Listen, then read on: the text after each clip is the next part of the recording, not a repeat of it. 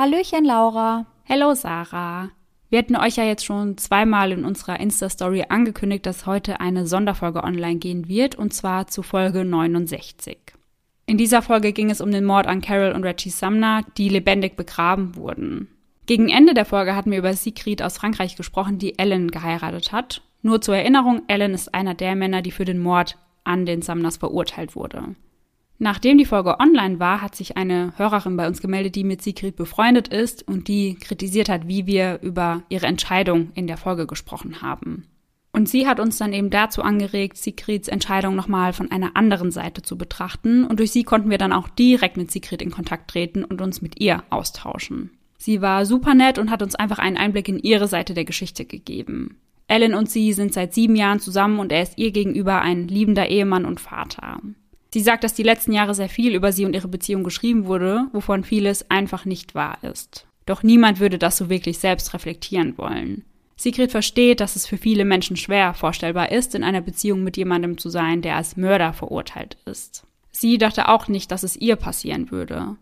Und das ist der Grund, glaubt sie, warum die Leute sie hassen. Sie glauben einfach, dass sie verrückt seien, anstatt sich vorzustellen, dass das jedem passieren kann.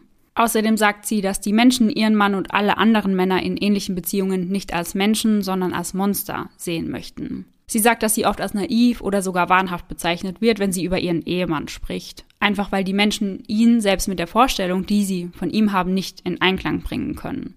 Und in den letzten Jahren, sagt sie, ist die Berichterstattung über ihre Beziehung nahezu explodiert und als Phase oder neue Story angepriesen worden. Und das, obwohl die beiden, ja wie bereits erwähnt, schon seit sieben Jahren zusammen sind.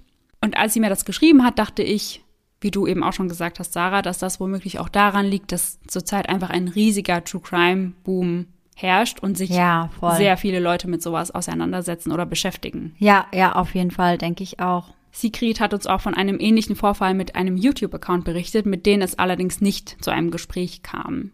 Um uns zu zeigen, was sie daran so geärgert hat, hat sie uns einen Kommentar gezeigt, den sie an genau diesen YouTube-Account geschrieben hatte. Sie hatten in dem Video also private Bilder von ihr verwendet ah, und ja, okay. sie in dem Video gepostet. Okay. Ja, da habe ich direkt auch von abgesehen, als ich die Postings für unsere Instagram-Seite ja. quasi hochgeladen habe oder erstellt habe. Ja. Weil man ja auch sagen muss, dass Sigrid in erster Linie überhaupt nichts mit dem Fall an sich zu tun ja, hat. Ja, absolut. Also, dass wir Alan zeigen, das ist, denke ich, auf jeden Fall legitim. Ja. Aber ich finde, sie und auch ihr Kind kann man da raushalten. Ja, total. Und wenn es vor allem auch private Bilder sind, die sie vielleicht ja. bei sich einfach gepostet hat und die wurden dann einfach dort runtergenommen, ja. um die eben in dem Zusammenhang zu posten. Klar, dass man darüber sehr verärgert ist. Ja, und vor allem, wenn sich dann eben sehr urteilend über sie geäußert wird. Ja, absolut. In dem Zusammenhang möchte man das ja dann noch weniger ja, sehen. Ja. In diesem YouTube-Video wurde wohl behauptet, dass etwas, was dort gesagt wurde, von den Medien enthüllt worden sei.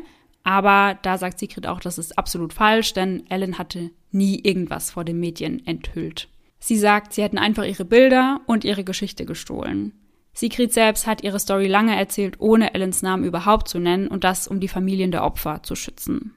Außerdem sagt sie, dass sie und ihr Sohn nichts mit dem Fall zu tun haben, wie wir eben auch schon gesagt mhm. haben, und demnach auch nichts in dem Video verloren haben. Sigrid setzt sich sehr stark gegen diese Stigmatisierung von Frauen ein, die sich in Gefangene verlieben, und das schon seit Jahren. Und die Hörerin, die uns kontaktiert hat, beschreibt Sigrid als eine der stärksten Frauen, die sie kennt. Ich glaube, man muss auch eine sehr starke Persönlichkeit sein, wenn man denn zu so einer Liebe steht, weil ja. ich glaube, es ist von vornherein klar, dass sehr, sehr viele Leute das verurteilen werden. Ja, absolut. Und da sind wir auch gerade schon beim passenden Thema, weil es ist immer sehr leicht, über Menschen zu urteilen, deren Beweggründe man nicht kennt oder vielleicht auch einfach nicht nachvollziehen kann. Sigrids Geschichte hat mir aber auch wieder so gezeigt, dass man nicht so einfach urteilen kann und dass es eben immer zwei Seiten einer Geschichte gibt. Und man sollte sich einfach nicht komplett urteilend auf eine Seite schlagen, wenn man sich nicht mit der anderen auseinandergesetzt hat.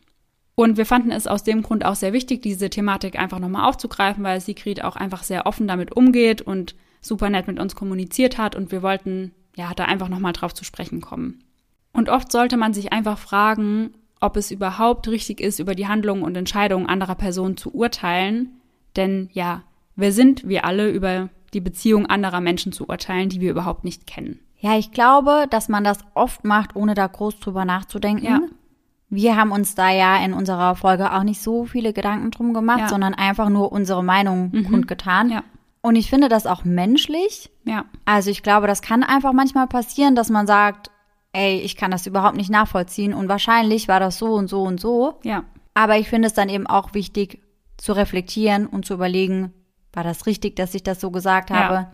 Kann ich überhaupt nachvollziehen, wie ich mich in der Situation vielleicht verhalten würde? Ja, total. Und ich meine, das haben wir in der Folge ja auch schon gesagt, dass wir natürlich nicht in der Situation sind und deswegen nicht urteilen können darüber, aber dennoch haben wir ja auch gesagt, wir können uns das nicht vorstellen. Und natürlich können wir das nicht, aber ja, ja das liegt halt einfach daran, dass wir noch nie in so einer Situation waren. Ja, genau.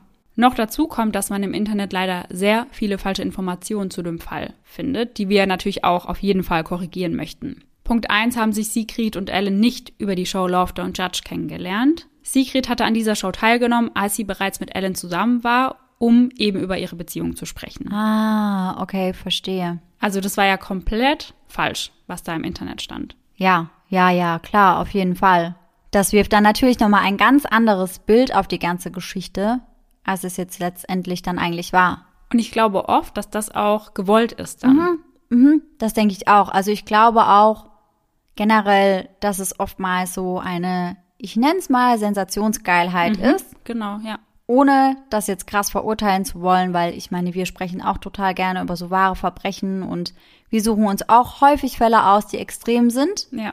Aber ich finde es eben immer schwierig, wenn das Ganze dann nochmal ausgeschmückt wird, um es noch grausamer oder noch schlimmer oder noch spektakulärer zu machen, sage Ja. ich mal.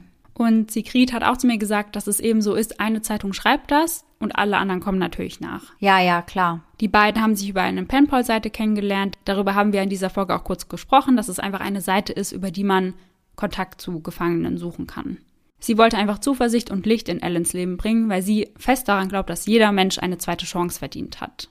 Sie hat ihn also nicht aufgrund seiner Tat kontaktiert oder einfach über sie hinweggesehen. Unsere Hörerin hat dann auch zu uns gesagt, dass es sicherlich Frauen gibt, die aus anderen Gründen den Kontakt zu Verbrechern suchen. Eben die Gründe, über die wir auch in der Folge gesprochen haben, unter anderem diese Frauen, die so ein bisschen wie Groupies sind, sag ich Ja, mal. ja. Allerdings ist es natürlich falsch, die Gründe der Frauen komplett zu verallgemeinern, weil Ja. das natürlich sehr individuell Man ist. kann nicht einfach alle über einen Kamm Ja. scheren oder alle in eine Schublade stecken. Ja, genau. Und dann hat uns Sigrid auch noch erzählt, was es mit den Bildern in der Limo auf sich hat. Denn diese wurden Monate vor dem Verbrechen geschossen, an Ellens Geburtstag und nicht etwa danach. Also das ist auch etwas, was durch die Medien komplett falsch verbreitet wurde. Ja, und das ist natürlich auch wieder was, was eben nochmal stärker empört, wenn man so eine Tat begeht und Ja. danach dann schön in einer Limo feiern geht. Also das ist ja nochmal etwas ganz, ganz anderes. Das wäre ja total makaber und Ja. total monströs und das ist genau das, was ja auch dargestellt werden soll. Genau, und Sigrid sagt auch, dass diese Bilder eben ja vorgebracht wurden, um eine emotionale Reaktion zu bekommen, weil klar, gerade vor Gericht sieht man da die Bilder der Leichen und dann die Bilder, wie in einer Limo gefeiert wird, Ja, dann voll. ist klar, was dabei ausgelöst wird. Und uns war es einfach sehr wichtig, diese Dinge klarzustellen und ja, uns alle einfach mehr zum Nachdenken anzuregen, wenn wir über bestimmte Dinge sprechen, urteilen, vielleicht einfach mal hinterfragen, inwieweit wir da in der Position sind, Ja. zu urteilen. Ja, und selbst wenn man vielleicht mal festgefahren ist in einer Meinung und vielleicht die andere Seite nicht unbedingt direkt sieht, dann finde ich es immer super wichtig, dass man sowas dann auch annimmt, wenn Ja. man darauf angesprochen wird. Ich glaube, das ist ganz, ganz selten der Fall, dass das Leute machen. Ja. Also ich glaube, oftmals fühlt man sich dann auch angegriffen, was ich als erste Reaktion vielleicht auch verstehen kann, aber letztendlich muss man bei sowas ja dann trotzdem immer reflektieren und Ja. mal in sich gehen und überlegen, vielleicht hat die andere Person ja recht. Ja, total. Und man muss ja auch dazu sagen, dass Sigrid wirklich sehr, sehr, sehr nett war und auch sehr höflich geschrieben hat. Und ich finde, daran hat man auch total gemerkt, dass sie nicht auf Krawall aus ist. Was ich auch verstehen könnte, wenn man das jetzt irgendwie das hundertste Mal irgendwo Ja. hört, dass man dann irgendwann einfach nur noch genervt ist. Ja. Aber ich finde, dadurch hat man voll gesehen, dass es ihr eben wirklich wichtig ist, dass sie gegen diese Stigmatisierung ankämpft Ja. und dass sie da einfach für mehr Aufklärung und vielleicht auch für mehr Offenheit sorgen möchte. Ja, total.